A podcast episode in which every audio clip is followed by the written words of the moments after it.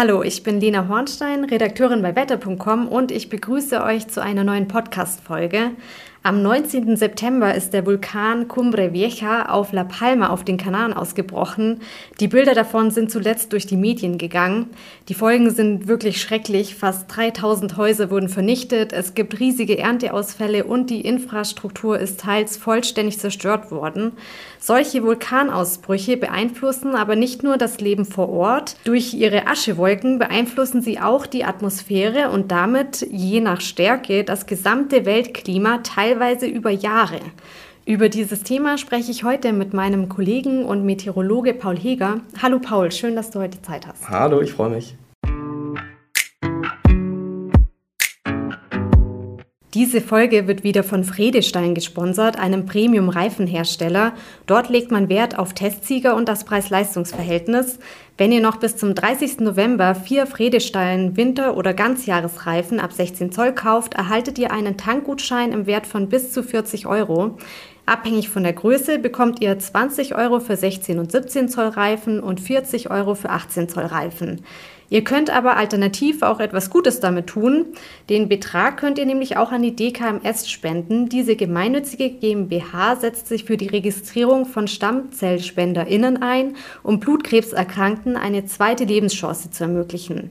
Eine gute Sache also und Fredestein verdoppelt dann sogar zusätzlich noch jede eingegangene Spende. Mehr Informationen zu dem Reifenangebot von Fredestein und der Registrierung findet ihr unter www.fredestein.de/podcast. Erstmals seit 50 Jahren ist also im Süden der spanischen Kanareninsel La Palma wieder ein Vulkan ausgebrochen. Rauch, Asche und Steine wurden in den Himmel geschleudert. Später waren in den Medien auch spektakuläre Bilder von hunderte Meter hohen Feuerfontänen zu sehen, die in den Nachthimmel schossen. Das waren wirklich sehr, sehr krasse Bilder, falls ihr das gesehen habt. Hast du das auch verfolgt, Paul? Äh, ja, total äh, interessiert und irgendwo zwischen Sorge natürlich um die Leute, die dort leben und aber auch Faszination einfach.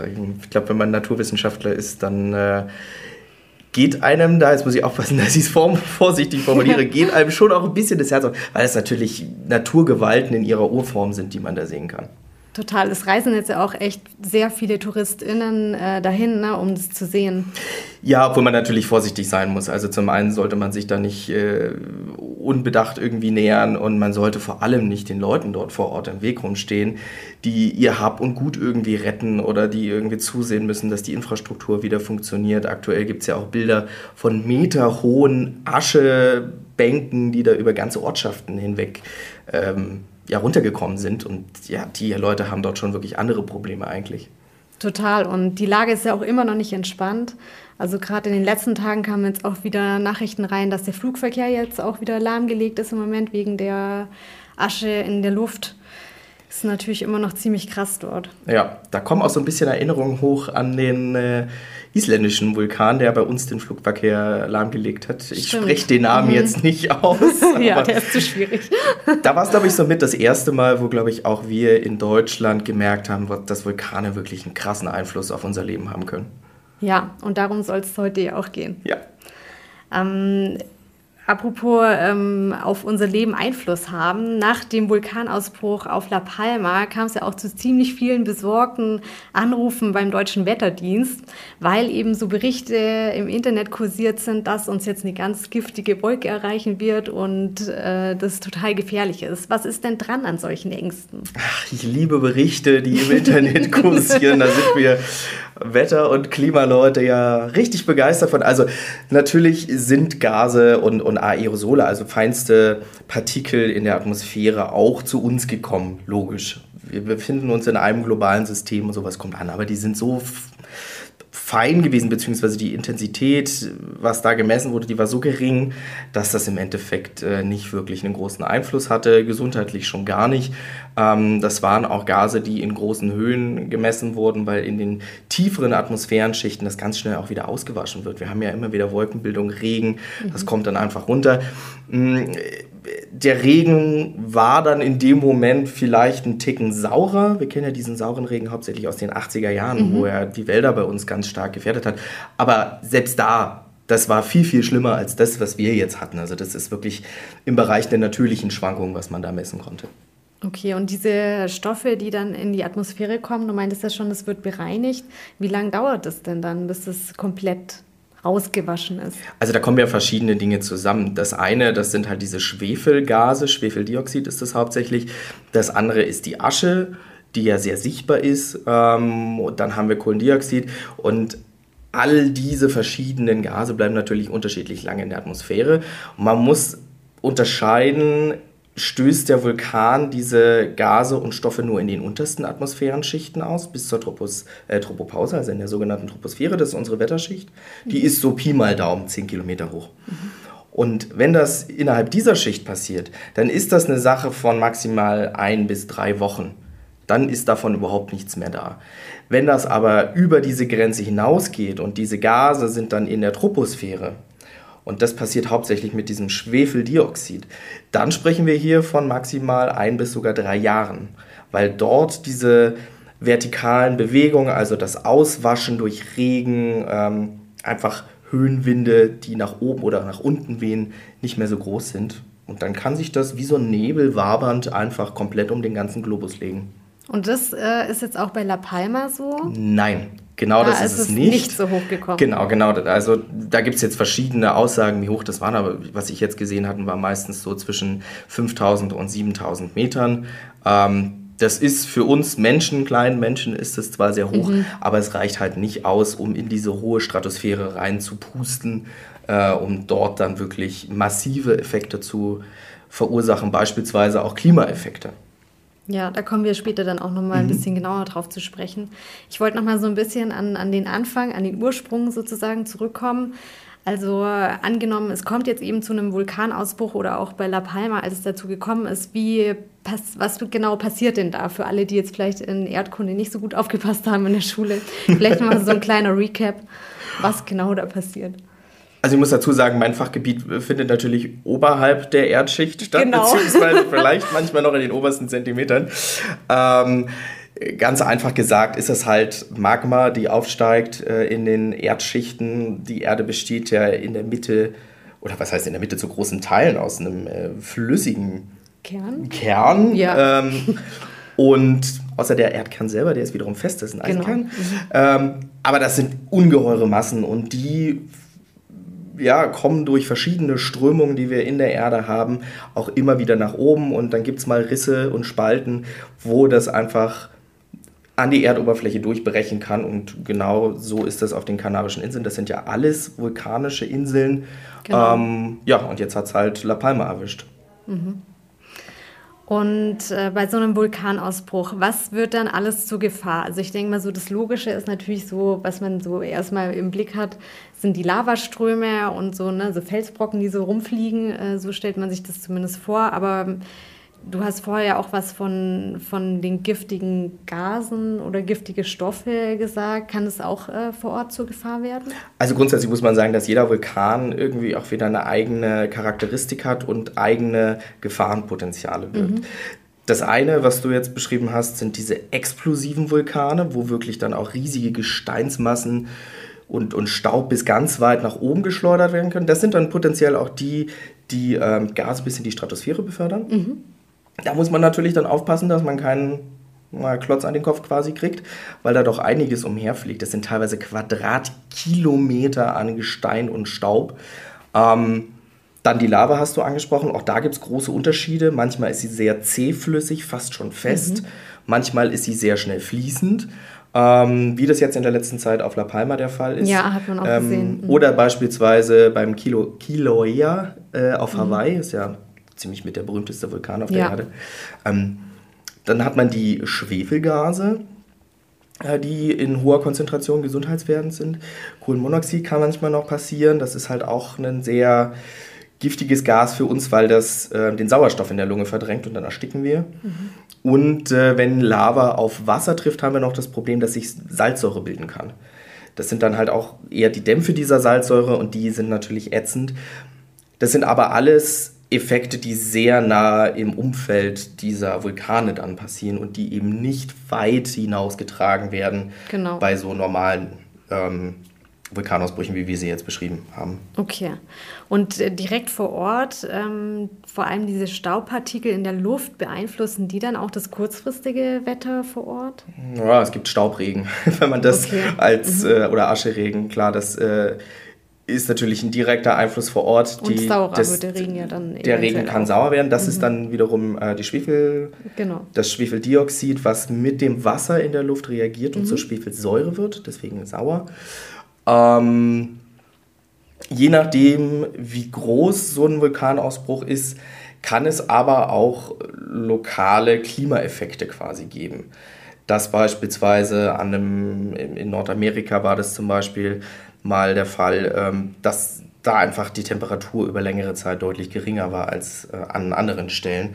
Und das hat dann natürlich auch wieder weiterführende Effekte, Ernteausfälle und, und, und. Genau, also für die Zukunft, nahe, genau. nähere Zukunft dann. Mhm. Zwischendurch äh, habe ich noch eine kurze Info an alle ZuhörerInnen. Und zwar, wenn euch unser Podcast gefällt und ihr noch mehr Infos zum Thema Wetter, Wetterphänomene oder Klima erfahren wollt, dann abonniert unseren Kanal hier auf Spotify, iTunes, YouTube und Co. oder je nachdem, wo ihr gerade zuhört. Dann äh, müsst ihr auch keine Folge mehr verpassen. Paul, ähm, am Anfang habe ich es ja schon äh, einmal kurz erwähnt, dass Vulkanausbrüche, und du hast auch schon drüber gesprochen, auch ähm, das Weltklima oder äh, das Klima in mehreren Orten dann verändern kann. Ähm, das ist ja auch schon in der Vergangenheit passiert, oder? Ja, also regelmäßig. Vulkane begleiten ja die Erde seitdem sie existiert. Mhm. Früher deutlich mehr als äh, jetzt aktuell. Ähm, da muss man dann aber ein bisschen differenzieren. Also es gibt einmal einen erwärmenden Effekt fürs Klima bei Vulkanen und einmal einen kühlenden Effekt. Und äh, der erwärmende, das ist quasi der Treibhauseffekt durch CO2, was frei wird, durch Kohlenstoffdioxid, so wie wir es ja von unserem menschgemachten Klimawandel kennen. Mhm. Auch äh, das Schwefeldioxid hat teilweise so einen Einfluss, aber es gibt einen riesengroßen kühlenden Effekt und der ist deutlich größer bei Vulkanen, nämlich wenn zum einen die Vulkanasche in der Atmosphäre ist, das ist ja wie eine Wolke, also das Sonnenlicht wird daran reflektiert, zurückgestreut. Mhm wieder äh, ins All hinaus und dementsprechend wird es kühler. Kennen wir, wenn die Sonne nicht scheint im Sommer, ist es kühler. Ähm, und das gleiche macht das Schwefeldioxid, wenn es eben in die Stratosphäre, also in die etwas höheren Atmosphärenschichten gelangt. Dann ist das wie so ein kleiner Spiegel, den wir dort haben, wo ganz viel Energie wieder zurückgestreut wird und dadurch kann sich das Klima teilweise um mehrere Grad abkühlen. Immer wenn so Vulkane ja dann ausbrechen, äh, kommt auch die Frage auf, äh, ob die nicht dann doch auch mehr zum Klimawandel beitragen als der Mensch. Das ist zumindest, äh, ne, was jetzt auch wieder nach La Palma ziemlich oft kursiert ist. Ist denn an so einer Aussage was dran? Wir können es kurz machen, nein. also, okay, warum nicht? also klar, also die Geschichte ist natürlich ein bisschen komplexer. Es ist so, dass in der ganz jungen Erdgeschichte ähm, Vulkane dazu beigetragen haben, dass wir überhaupt erst CO2 mit bei uns hatten, dass wir erstmal diese Gashülle bekommen haben, in der wir jetzt leben. Mhm. Das ist ganz, ganz wichtig. Wenn jetzt da ErdforscherInnen dabei sind, dann werden sie mich jetzt gleich steinigen, weil es natürlich viel zu äh, einfach jetzt runtergebrochen genau. ist. Aber das ist so ein bisschen die Grundgeschichte. Heutzutage ist es so, ähm, dass wir ein gewisses Grundrauschen haben an Vulkanaktivität. Die ist aber so, so viel geringer als das, was wir Menschen verursachen. Wir, der Einfluss von, Einfluss von uns Menschen, was CO2 betrifft, ist ungefähr 100 Mal größer als Krass. der von mhm. Vulkanen. Und da bräuchte es jetzt wirklich schon einen eklatanten Unterschied in vulkanischer Aktivität, um da überhaupt irgendwas ähm, spürbar zu machen. Und es ist eher sogar so, dass in den letzten 10.000 Jahren die vulkanische Aktivität mehr oder weniger gleich geblieben ist. In den letzten Jahren hatten wir sogar weniger große Ausbrüche. Okay. Vielleicht noch ein Beispiel, weil ich das äh, total interessant fand, mhm. wie viel wir in Deutschland ausstoßen an CO2. Da waren wir im Jahr 2020 ungefähr bei 600 Millionen Tonnen Kohlendioxid. Mhm. Je nachdem, welche Grundlagen man da so ansetzt, sind wir bei rund 300 Millionen Tonnen, was Vulkane ausmachen. Also wenn Deutschland seinen Treibhaus Ziel mal irgendwann jetzt erreicht und wir zumindest mal schon die Hälfte reduzieren würden, wäre das ungefähr der Anteil von allen Vulkanen, die aktiv sind, global gesehen. Okay, krass. Also im Endeffekt ist es halt viel, viel weniger. Also zumindest, das, wir zumindest so. Eigentlich sind Vulkane eher sogar, wenn man es zugespitzt sagen wollen würde, unsere Verbündeten im Kampf gegen den Klimawandel, okay. weil sie natürlich also rein naturwissenschaftlich betrachtet, weil so ein großer Vulkanausbruch, wir sehen das auf La Palma, hat natürlich krasse Folgen für alle Leute, die dort leben, hat in der Geschichte mhm. auch schon Missernten, Hungersnöte, alles Mögliche erzeugt, aber ein Vulkanausbruch kann ja die Temperatur senken. Von daher hatten wir zum Beispiel in den Anfang 2000ern auch mal so einen Effekt gehabt, ja wahrscheinlich damit zusammenhängt, dass äh, diese Temperaturkurve nicht ganz so schnell angestiegen ist, wie man zwischendurch mal gedacht hat. Das war wahrscheinlich so ein Einfluss von Vulkanen, aber auch von äh, Kohlekraftwerken, die damals noch sehr äh, dreckig waren und sehr viel Schwefeldioxid in die Atmosphäre gepustet haben. Kannst du das vielleicht noch mal ein bisschen genauer erklären, wie das sein kann, dass der Vulkanausbruch die Temperatur dann senken kann? Genau, also das hängt halt damit zusammen, dass wir zum einen in den unteren Atmosphärenschichten die Asche haben, die aber ja nach ein paar Wochen wieder weg ist. Mhm. Und diese Aschewolken die Strahlung der Sonne reflektieren, dementsprechend weniger Energie bei uns unten ankommt, wir also weniger Erwärmung haben. Und zum anderen haben wir dann diesen länger existierenden Schwefeldioxidschirm, dieses Gas, was sich in der Stratosphäre ausbreitet, was halt auch nochmal wie so eine zusätzliche Schutzhülle fungiert. Ähm, so ein Spiegel, der auch wieder die Strahlung zurückschickt. Und wenn wir jetzt angenommen, keine Ahnung, jeden Monat einmal einen richtig heftigen Vulkanausbruch hätten, dann könnte das dauerhaft auch die Erdtemperatur oder die Atmosphärentemperatur wieder ein bisschen drücken. Aber auch da sind Grenzen gesetzt. Also viel mehr als ein paar äh, Grad ja, werden es nicht werden, es sei denn, es ist halt wirklich was ganz Katastrophales, wie der riesige Yellowstone-Vulkan bricht aus, aber ich glaube, dann haben wir ganz andere Probleme. Wahrscheinlich schon, ja. Ähm, und kannst du vielleicht auch nochmal, äh, das geht jetzt nochmal ein Stück zurück, aber nochmal erklären, was der Unterschied ist zwischen quasi das, was ein Vulkan ausstößt und das, was wir Menschen verursachen? Weil es muss da jetzt ja Unterschiede geben, weil das eine verursacht ja ähm, was, andere, äh, was anderes wie das andere, ne? Genau, also ein Vulkan stößt viele Sachen aus. Asche, Kohlendioxid, Schwefeldioxid und noch viele andere Gase. Mhm. Schwefeldioxid sorgt eher für eine Kühlung, die Asche sorgt eher für eine Kühlung. Kohlendioxid sorgt für eine kleine Erwärmung, aber der erwärmende Effekt ist deutlich geringer als der der Kühlung. Okay. Wir Menschen hauen aber Methan raus, wir hauen Kohlendioxid raus und das in Mengen, die so, so viel größer sind, dass das natürlich alles überwiegt. Das sind ja dann diese Treibhausgase. Das sind die Treibhausgase, genau. genau. Und da gibt's, es gibt natürlich ganz ja, natürliche Quellen von Treibhausgasen, sonst hätten wir unsere Atmosphäre nicht so, wie sie genau. ist, sonst würden wir alle hier erfrieren auf unserer Erde, weil sie dann ein Eisball wäre. Aber wir, also ich finde, das ist wirklich, Vulkanismus ist ein sehr eindrucksvolles Beispiel, wie stark wir Menschen in unser Klimahaushalt eingreifen.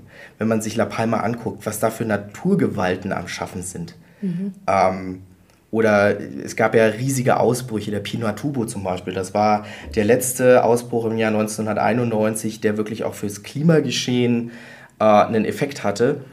Und das, was wir Menschen machen, war im Jahr 2010 700 Mal der Pinatubo. Krass. Ja. Also es ist einfach riesige Mengen. Mhm. Ja, das ist super, wenn man sowas mal hört, ne, im Vergleich so, weil ja. ähm, dann kann man auch den ganzen Leuten, die solche Berichte verbreiten, auch mal was äh, entgegensetzen. Ja, klar, und das sind einfach. Das, genau, man äh, weiß es ja auch selber nicht besser, ähm, wenn man es nicht studiert hat oder sich damit nicht so gut auskennt und dann. Ähm, und das, das drückt halt, also das zeigt ganz gut, mit welchen, mit welchen Energien wir da eigentlich im gesamten Haushalt der Atmosphäre spielen. Also der Pinatubo hat damals dafür gesorgt, dass regional die Temperatur um 2 Grad, global aber, ich sage mal in Anführungszeichen, nur um 0,5 Grad gesunken ist. Okay. Auf der anderen Seite hauen wir im Jahr 2010 700 Mal das raus, mhm. in umgekehrter Wirkung.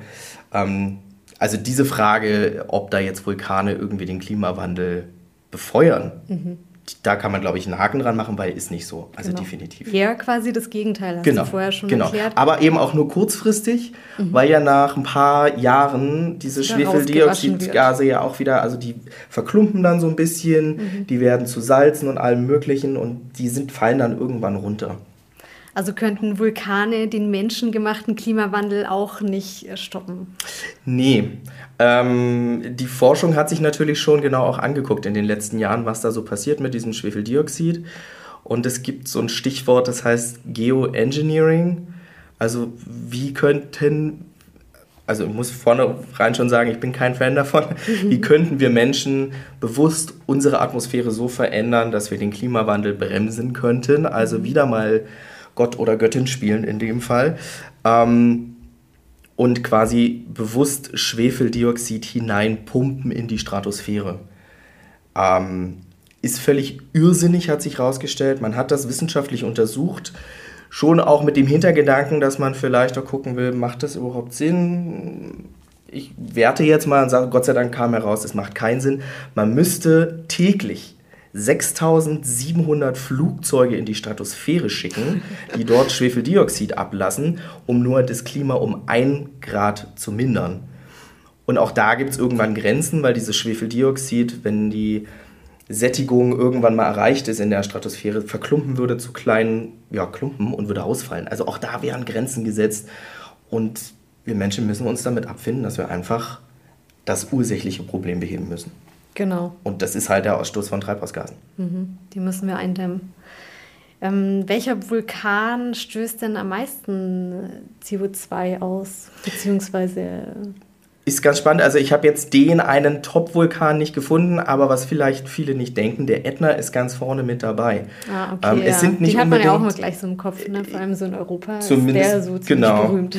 Es ist halt einer der aktivsten tatsächlich. Genau. Ähm, und einer derjenigen, der am meisten ausgast, sagt man. Also der wirklich am meisten Gase hinausschickt. Und dafür muss ein Vulkan übrigens gar nicht mal effektvoll ausbrechen man kennt diese dampfenden Hänge von Vulkanen. Ja. Da kommt eigentlich am meisten raus.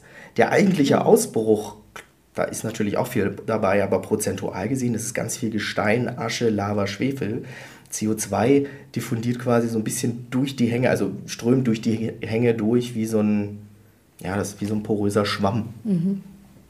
Genau. Und witzig ist übrigens aber auch, dass Vulkane selber beim Bilden von Gestein, wenn also die Lava rausfließt, CO2 wieder speichern. Also es gibt die, ich habe ja vorhin gesagt, äh, der menschliche Einfluss ist 100 mal größer als der von Vulkanen. Wenn man damit einberechnet, dass Vulkane selber auch wieder CO2 binden können, ist unser Einfluss sogar noch größer. Mhm. Auch spannend.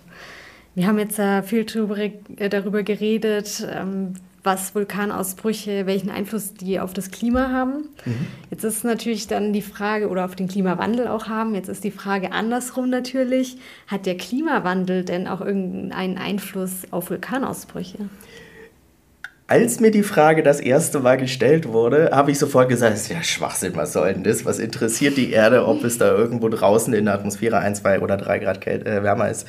Ähm, ich wurde eines Besseren belehrt. Okay. Ähm, ist total spannend, weil das zeigt wieder, wie komplex das Klimasystem ist und welche Rückkopplungen es gibt.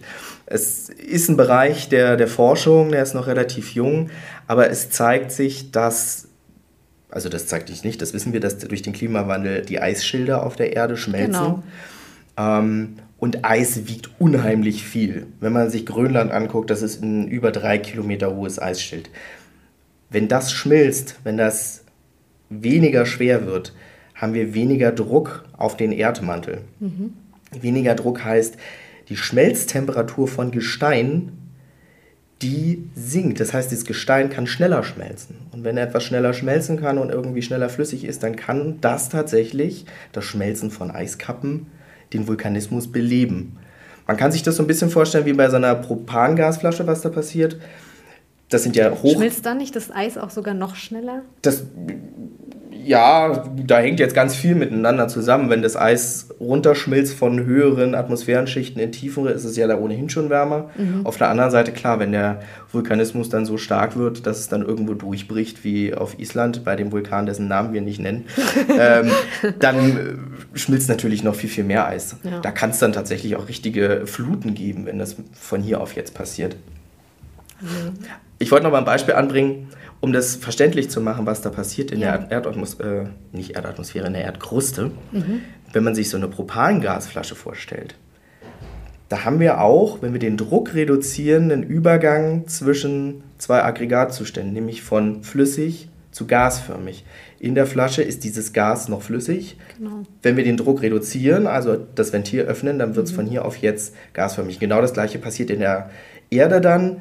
Wir nehmen den Druck weg, weil wir das Eis wegnehmen und so kann das Gestein von fest zu flüssig werden. Und so kann das durchaus lokal ähm, ja, Vulkanausbrüche begünstigen. Und die wiederum können dann aber auch Kettenreaktionen erzeugen. Man hat das bei Erdbeben gesehen, dass es dann durchaus auch globale Auswirkungen haben kann. Genau, und dann könnte es doch noch mal mehr werden. Habt ihr denn gewusst, dass Vulkane unser Klima so stark beeinflussen? Schreibt es uns gerne auf unserem Instagram-Kanal unter unseren Posts zu dieser Podcast-Folge. Paul, es hat mir total viel Spaß gemacht, mit dir heute zu sprechen. Hast du denn noch irgendwas, was du zu Vulkanen oder Vulkanausbrüchen hinzufügen willst? Haben wir über irgendwas nicht gesprochen? Äh, wir haben, glaube ich, über vieles nicht gesprochen. Das ist ein riesiges Thema und ich habe mich total gefreut, dass ich mich damit noch mal ein bisschen mehr beschäftigen konnte. Ähm, ich habe gesehen, wie in der Geschichte Vulkane bei uns schon einiges durcheinander gewirkt haben. Vielleicht kennen manche den Ausdruck Jahr ohne Sommer. Das war 1816 wo ein Vulkanausbruch in Indonesien bei uns in Europa für verheerende Auswirkungen gesorgt hat. Das zeigt, wie komplex dieses System ist. Man kann es in Klimamodellen beispielsweise auch nicht 100% berechnen, weil man nie weiß, wann sowas passiert. Äh, und deswegen ist es für mich persönlich noch umso spannender und wir sollten immer genau hingucken, wenn es irgendwo bei uns in der Erdkruste brodelt. Genau, das werden wir dann äh, sicher auch machen und uns das nochmal anschauen, wenn nochmal was passieren sollte. Und ich sage vielen Dank, dass du heute da warst, Paul, und uns ein bisschen ähm, auf die Sprünge geholfen hast, was nochmal ein Vulkanausbruch ist und vor allem uns ins Thema eingeführt haben, was hat ein Vulkanausbruch mit dem Klima zu tun und wie können die das beeinflussen. Fand ich super spannend. Danke. Es war mir eine Freude. Ich habe zu danken.